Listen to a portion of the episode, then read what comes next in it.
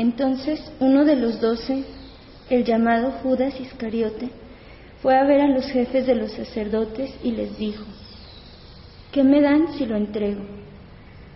Ellos le ofrecieron treinta monedas de plata y desde ese momento andaba buscando ocasión para entregarlo.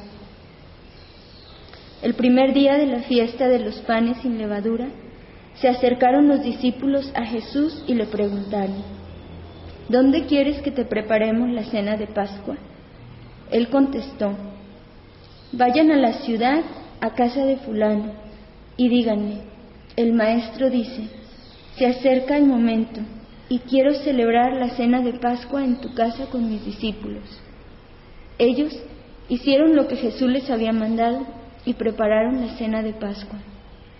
Al atardecer, se puso a la mesa con los doce y mientras cenaban les dijo, les aseguro que uno de ustedes me va a entregar.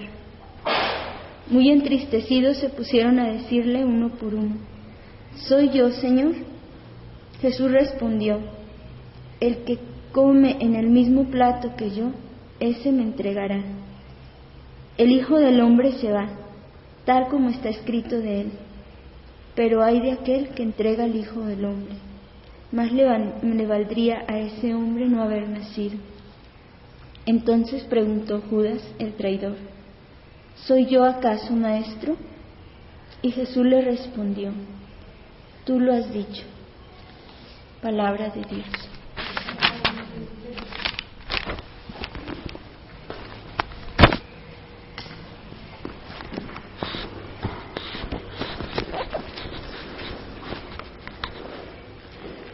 Buenos días. Pues ya estamos en el, tercer día de nuestros ejercicios en la vida. Y bueno, poco a poquito eh, Jesús nos va regalando también hacer camino de ejercitarnos a vivir en la fe, en medio de los acontecimientos, de las circunstancias, de todo lo que nos invita a vivir no olvidarnos que es un, peregrinar en la fe. Y por eso estos ejercicios nos ayudan justamente a sernos conscientes de eso. Es, un camino. Y justamente este camino que hemos emprendido ahora en Semana Santa eh, es un camino para dar un pasito más en el amor. Tanto para nosotros disponernos a experimentar el amor que Dios nos tiene, como también para nosotros dar signos en un pasito más de amor a Él, al prójimo, a nosotros mismos. Eh, es un camino en el cual vamos fortaleciendo nuestra fe y descubrir a Dios en la vida, ¿verdad? Por eso hacemos el ejercicio de escucharle al inicio del día y luego durante toda la jornada ir intentando percibir qué me dice el Señor. ¿Sí? Ese es el, el, el ejercicio en el que nos hemos introducido desde luego. Y bueno, yo creo que el Señor nos ha hablado, algunos más, algunos menos, pero a todos nos ha hablado a través de acontecimientos, ¿verdad? Y, y bueno, pues ayer nos habló a, través del acontecimiento de, llamar a, a ya a su presencia. Y, y yo creo que ha sido una oportunidad muy concreta también para nosotros detenernos y, preguntarnos, ¿verdad?, ¿Cómo, nos invita el Señor a vivir la Pascua, a la que ya se nos han adelantado algunos de, nuestros seres queridos, y, en el cual nos dice a nosotros, sigue el camino, sigue el camino, eh, afina tu oído, afina tu corazón, tu mente, tus fuerzas, para que vivas esta Pascua un poquito más de cerca conmigo. Y bueno, a mí me, ayudaba y les invito también a que ustedes tengan claro cuál es el objetivo de este día de los ejercicios en la vida. Porque a veces, aunque los acontecimientos parece como que nos acaparan la atención, pareciera que se nos olvida todo lo que Dios nos dice en algunos momentos, porque nos, nos acapara una situación. Sin embargo, en esa situación, Dios nos está recordando y nos quiere reforzar eso que ya nos ha dicho. Entonces, Hoy la invitación es específicamente a valorar y agradecer todo el bien que Dios nos hace a través de este carisma concreto. Y ustedes me pueden decir, a ver, Feliz, es que estamos hablando de la pasión, estamos hablando de acontecimientos importantes, porque ahora nos sales con esto del carisma.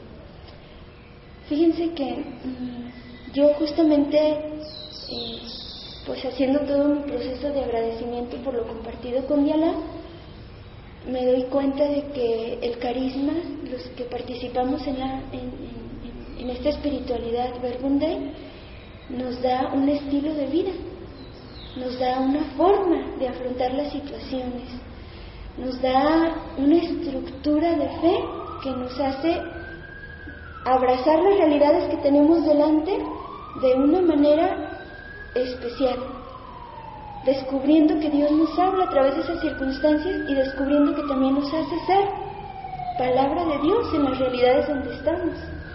Entonces, no son realidades independientes, es la misma realidad afrontada y vivida desde una amistad con Dios. Y fíjense, esto no es casualidad ni es porque estamos acomodando la palabra de Dios a, lo que estamos viviendo, sino que es la misma palabra nos va iluminando el camino a seguir. Hoy tenemos la cita de Isaías 50, del 4 al 9, la primera lectura de, la liturgia. Y es la lectura que, que, leíamos antes de, de comenzar las pautas. Y dice, el Señor me ha dado un oído de discípulo. Cada mañana espabila mi oído, dice. Cada mañana me, me, despierta y me hace escuchar su voz. Y en esa cita, es la cita, estamos escuchando en las primeras lecturas de cada día, el cántico del siervo sufriente. ¿Sí? El profeta Isaías, que en cierta manera es el profeta que más se identificó con la pasión de Jesús. Por eso lo estamos eh, meditando también en la, en la liturgia. Y dice aquí, el Señor me ha dado una lengua de discípulo, para que sepa sostener con mi palabra al abatido. Cada mañana me espabila el oído para que escuche como los discípulos. El Señor me ha abierto el oído y yo no me resistí, ni me eché para atrás. Ofrecí la espalda a los que me golpeaban mis mejillas a los que me echaban mi barba. No volví la cara ante insultos e injusticias. El Señor me ayuda. Por eso soportaba los ultrajes, por eso endurecí mi rostro como pedernal, sabiendo que no quedaría defraudado. Mi, defensor está cerca. ¿Quién me quiere denunciar? Comparezcamos juntos.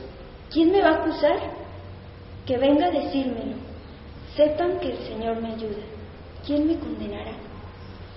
Y vean, yo meditando esta palabra y les invito pues a que cada uno lo, lo meditemos, ¿verdad? Porque es la llamada a ser discípulos, a ser discípulos cada mañana.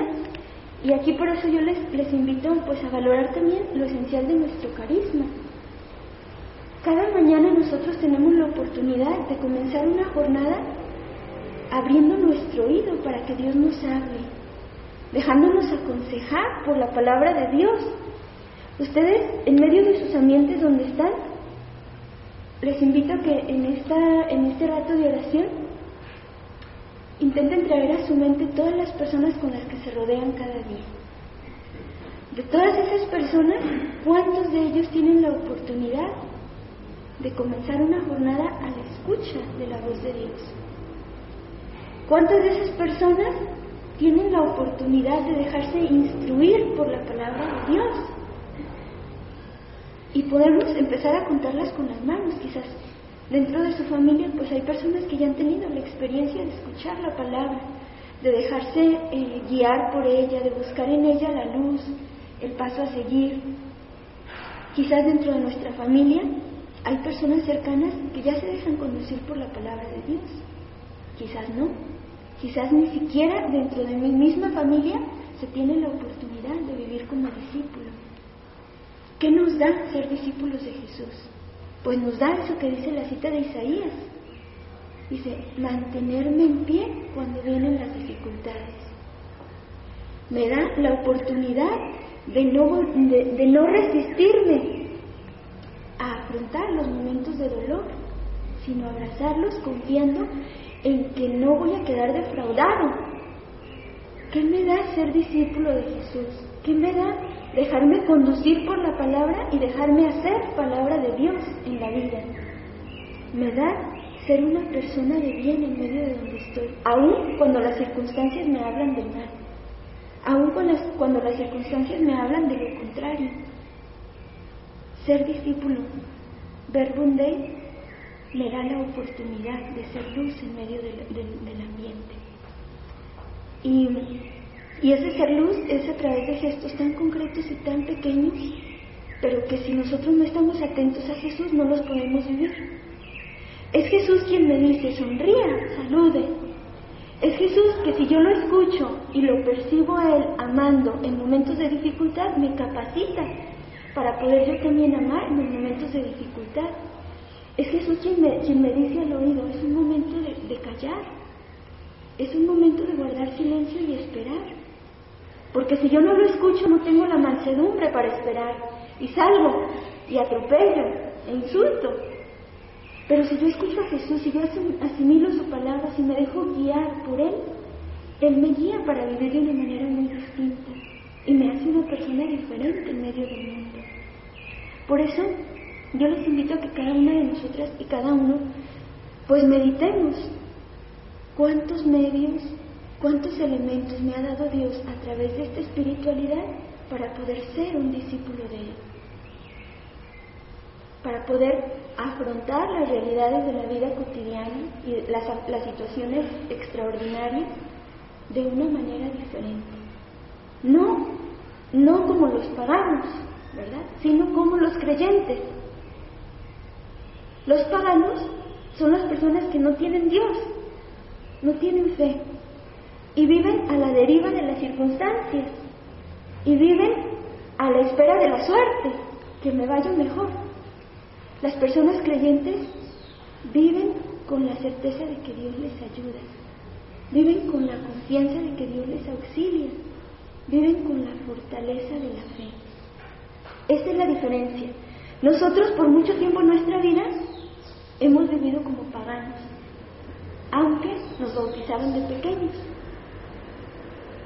Porque vivimos sin la presencia viva de un Dios en quien confiar, sin el auxilio oportuno de un amigo a quien acogernos y, por quien dejarnos guiar. Hoy, por nuestra experiencia de fe, ya no podemos decir soy un pagano. Ya hemos tenido la experiencia de encontrarnos con Jesús cara a cara a través de la palabra. Ya hemos tenido la experiencia de descubrirle también presente en los hermanos. Ya tenemos la experiencia de detenernos y buscarle presente en los sacramentos, en la Eucaristía, a través de la reconciliación. No sé, que nos damos cuenta de que ya nuestra vida no es simplemente una vida llevada a la deriva y a la espera de la suerte, sino que nosotros tenemos una relación ya personal con Jesús. Pero hoy, valorando esta experiencia de amistad con Jesús, también les invito a que valoremos qué hacemos con todos los elementos que Dios nos da. Porque ciertamente en nuestro entorno hay muchas personas que no los tienen y por ignorancia no viven conforme a su fe. Pero nosotros nosotros somos amigos de Jesús y así comenzamos la Semana Santa, en una, en una experiencia de amistad, en un deseo de crecer, en una relación más íntima con Él. A nosotros Jesús nos regala la oportunidad de, recibir una formación a la semana, una predicación que fortalece o despierta mi fe.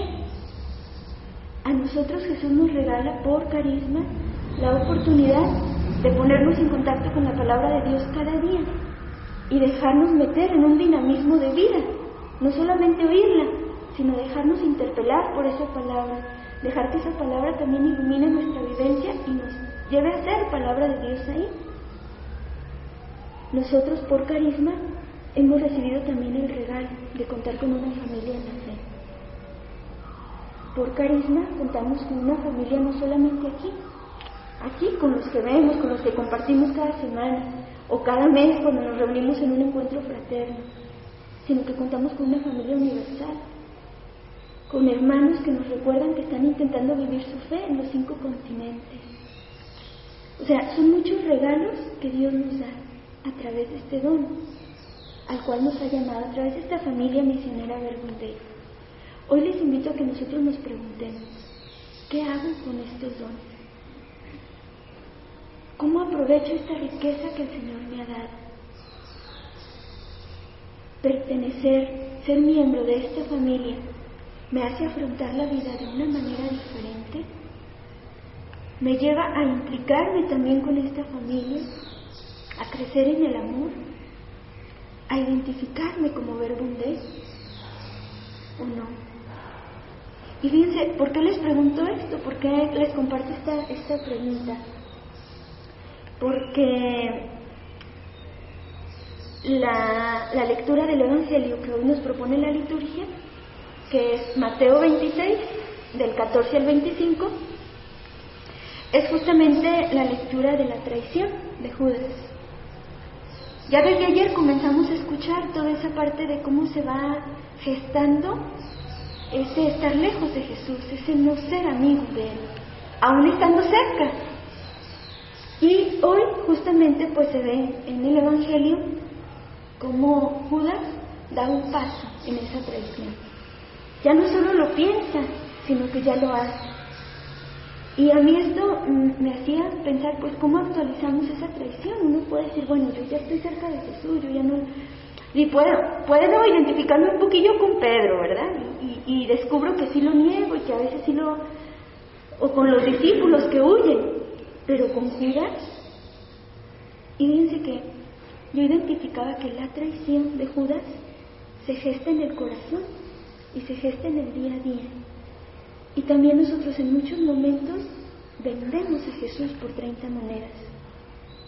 Vendemos todo el bien y la vida que Dios nos ofrece a cambio de 30 monedas.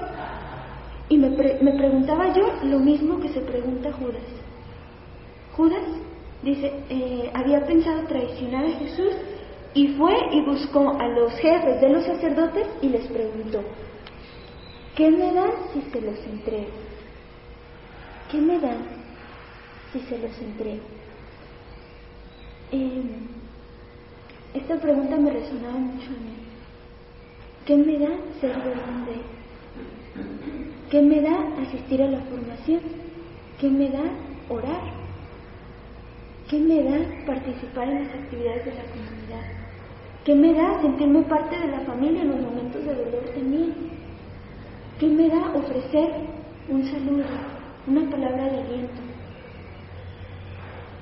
Y fíjense que a veces cuando no nos da nada, todo este, pues esta participación esta vivencia de la espiritualidad, cuando no nos da nada, vendemos a Jesús, vendemos lo que Jesús nos está dando, traicionamos los medios que Él nos regala.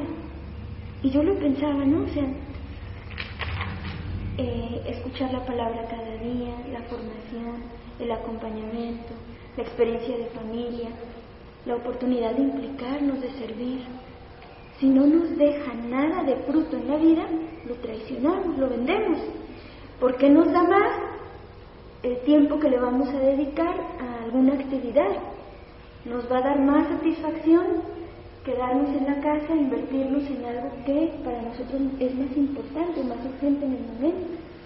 Nos va a dar más satisfacción invertir nuestro tiempo en un momento de descanso, más que sacrificio, de dedicarnos a escuchar a Dios. ¿Se fijan? Es un negocio que pasa dentro del corazón. Si yo no percibo y no reconozco los frutos que me dan todos los medios que Dios me ofrece, los voy a negar, los voy a traicionar.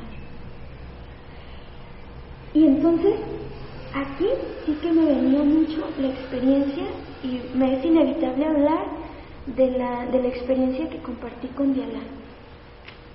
¿Por qué? Yo en Yalá percibí y descubrí una mujer que valoraba muchísimo todos los medios que la comunidad nos ofrecía. Todos. Y no por cumplir la ley, porque dijeran las misioneras, yo voy siempre a la formación. Mentira. No era porque las misioneras le pusieran un cheque, no. Era porque valoraba lo que recibía en la formación. Y bueno, aquí hay un miembro de su escuela también de, de Dialá, y no me va a dejar mentir. Cada, cada semana me llamaba tempranito, antes de la formación, por favor, grábeme la formación, yo no voy a poder ir. Y al día siguiente, cuando yo corriendo y todo, se me olvidaba mandarle la grabación, ya estaba llamando. Chiquita, ¿me puedo grabar la formación? ¿Me va a mandar las pautas? Yo sí, sí, Diala, ya cuando iba al test de camino siempre eh, recibía la llamada de Diala. Yo decía, qué impresionante, una mujer que no podía venir por cuestión de salud, pero extrañaba estar aquí, deseaba vivir y formarse como apóstol de Jesús. Una mujer que en el silencio cada día buscaba sus pautas y se intentaba poner a meditar la palabra. Aunque su salud no le diera mucho, ella buscaba escuchar la palabra de Dios y descubrir ahí la voluntad de Dios. Una fidelidad escondida que se manifestaba también en su pertenencia a la comunidad. Diana tenía ya dos años de no participar en todas las actividades de la, de la familia. Sin embargo, si ustedes observan y releen en diálogo con Dios los mensajes que se han escrito sobre lo que significa Dialá para la familia, nos damos cuenta de que nunca estuvo, nunca estuvo ajena a la realidad que vivimos. Aunque no vivía, no venía a vivir los momentos de familia, de encuentros fraternos, ella estaba presente, orando por la familia, preguntando qué van a hacer, cómo vamos a hacer. No esperaba que le dijéramos, llamaba y preguntaba, ¿quiénes van a ir a ese retiro? Yo voy a, yo voy a orar por ellos. Pedía los nombres. Entonces, yo me quedo pensando y les invito a que valoremos también la entrega en el silencio, no porque nos vean que venimos a las formaciones, no porque hagamos lo que nos dicen las misioneras o los encargados del grupo. Va más allá mi valorar los medios que Dios me ha dado. Fíjense, qué grande, porque yo, mi experiencia dialogando con Jesús es, nosotros aquí, en la familia y teníamos un refuerzo de oración tremendo. Todas las actividades siempre dialogábamos, vamos a tener ejercicios espirituales, vamos a tener experiencia de oración, vamos a tener un encuentro, vamos, yo voy a orar. Y ella lo decía, les acompaño con mi oración desde aquí donde estoy. Les vamos a compartir después un audio que Diana nos grabó para la última experiencia de oración, donde eh, ella expresa su testimonio, qué significa Jesús para ella. Y lo que significa para ella es un amigo que la ha acompañado en todos los momentos de, dificultad, de lucha, de afrontar la situación de discapacidad de sus hijos, de, caminar y crecer como matrimonio. Y dice, y yo, y yo ahora soy apóstol. Dice, yo he querido ser apóstol de la, de la familia. Y ya no, no había podido, no, no he podido participar, pero soy apóstol entregándome y ofreciendo mi oración y mi dolor por toda la familia Bergunde. Y yo creo lo digo con mucha certeza porque después de que concluimos en la escuela donde participaba Diala, eh, quizás no presencialmente, pero sí activamente, concluimos la verdad de la vida eterna. Y esa verdad de fe nos ha dejado una experiencia y un aprendizaje a todos, a cada uno de una manera muy especial, donde nos damos cuenta de que Dios nos prepara y nos pide que, que vivamos en lo esencial y que ya hay muchas personas que están viviendo lo esencial, pero que a veces por correr, por acelerarnos por tantas cosas, no valoramos lo esencial en la vida cotidiana. Hoy para nosotros es una llamada también a preguntarnos, ¿queremos gestar en nuestra vida cotidiana la traición a lo esencial o queremos optar por lo esencial? Eso nos supone hacer escala de valores en nuestra vida ordinaria darle un lugar a lo que parece que podemos prescindir de él. Darle un lugar a la convivencia con Jesús, a dejar que nos guíe su palabra, porque no se improvisa. Los frutos de vida, de esperanza, de amor, de alegría, no se improvisan, no llegan al final, se gestan en la vida cotidiana. Dios nos da cada día una riqueza nos pone a Jesús como referencia, nos da la luz de escucharle. Aprovechémoslo ahora que tenemos tiempo, ahora que es nuestro momento. Y a la luz del Evangelio también yo encontraba ese contraste. Judas va y pregunta, ¿qué me dan? Porque no encuentra vida, no encuentra lo que buscaba en Jesús. Y va y lo busca en unas monedas. Pero también después de eso viene la actitud de los discípulos que le preguntan a Jesús, ¿dónde quieres que preparemos la Pascua? O sea, Judas busca lo que no tiene fuera o lo que no está abierto a recibir dentro en la relación con Jesús. Mientras que los discípulos tampoco están en esa experiencia de sintonía, pero le preguntan a Jesús, ¿cómo quieres que lo preparemos? Y cuando se abren y le preguntan a Jesús, Jesús les dice, vayan a la casa de fulano y díganle, quiero, mi momento se acerca, quiero compartir la Pascua con mis discípulos. Y Él les va a mostrar todo listo.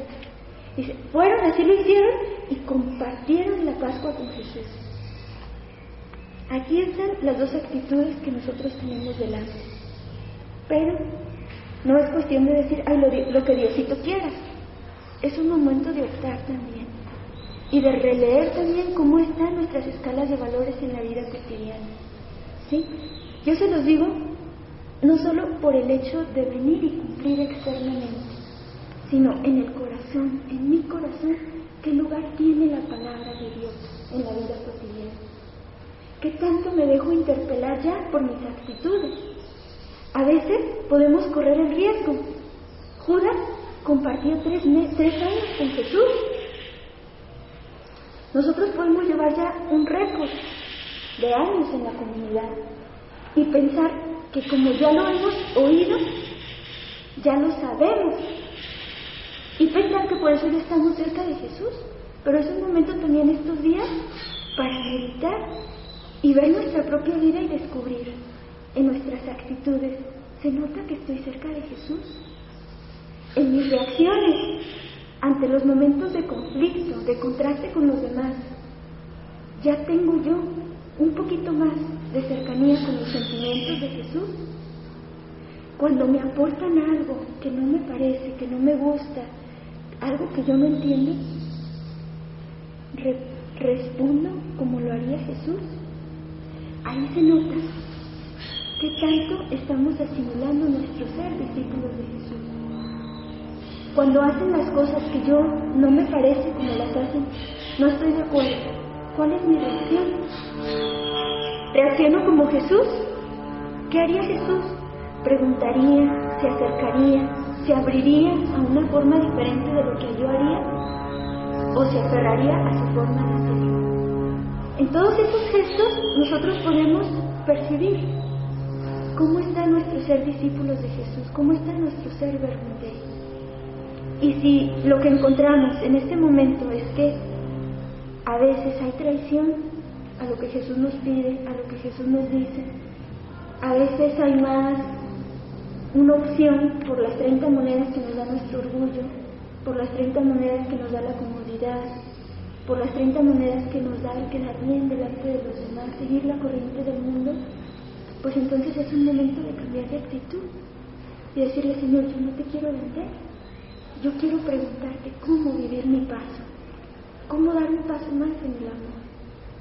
Yo quiero preguntarte dónde vivir la Pascua contigo. Dime dónde, dime cómo, porque yo no te quiero negar, no te quiero traicionar. Estamos a las puertas del trigo pascual eh, ya Diana ha adelantado su Pascua. Sí, ya ella, el Día Crucis, ya lo vivió durante estos últimos meses.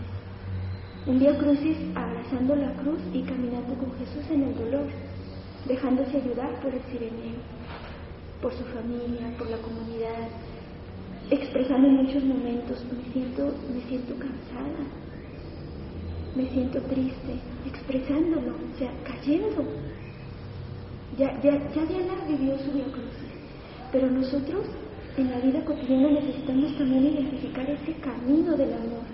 Necesitamos también nosotros dejarnos lavar por Jesús para entrar en ese camino del amor. Y necesitamos también dejarnos llevar a una vida nueva. Dispongámonos. La vida de Dialá nos abre la puerta. Hoy la vamos a acompañar por los que podamos la vamos a acompañar en ese paso en el que después, en algún momento de la historia, nos tocará también que nos acompañe. ¿Qué se dirá de nosotros al final? se parece un poquito más a Jesús.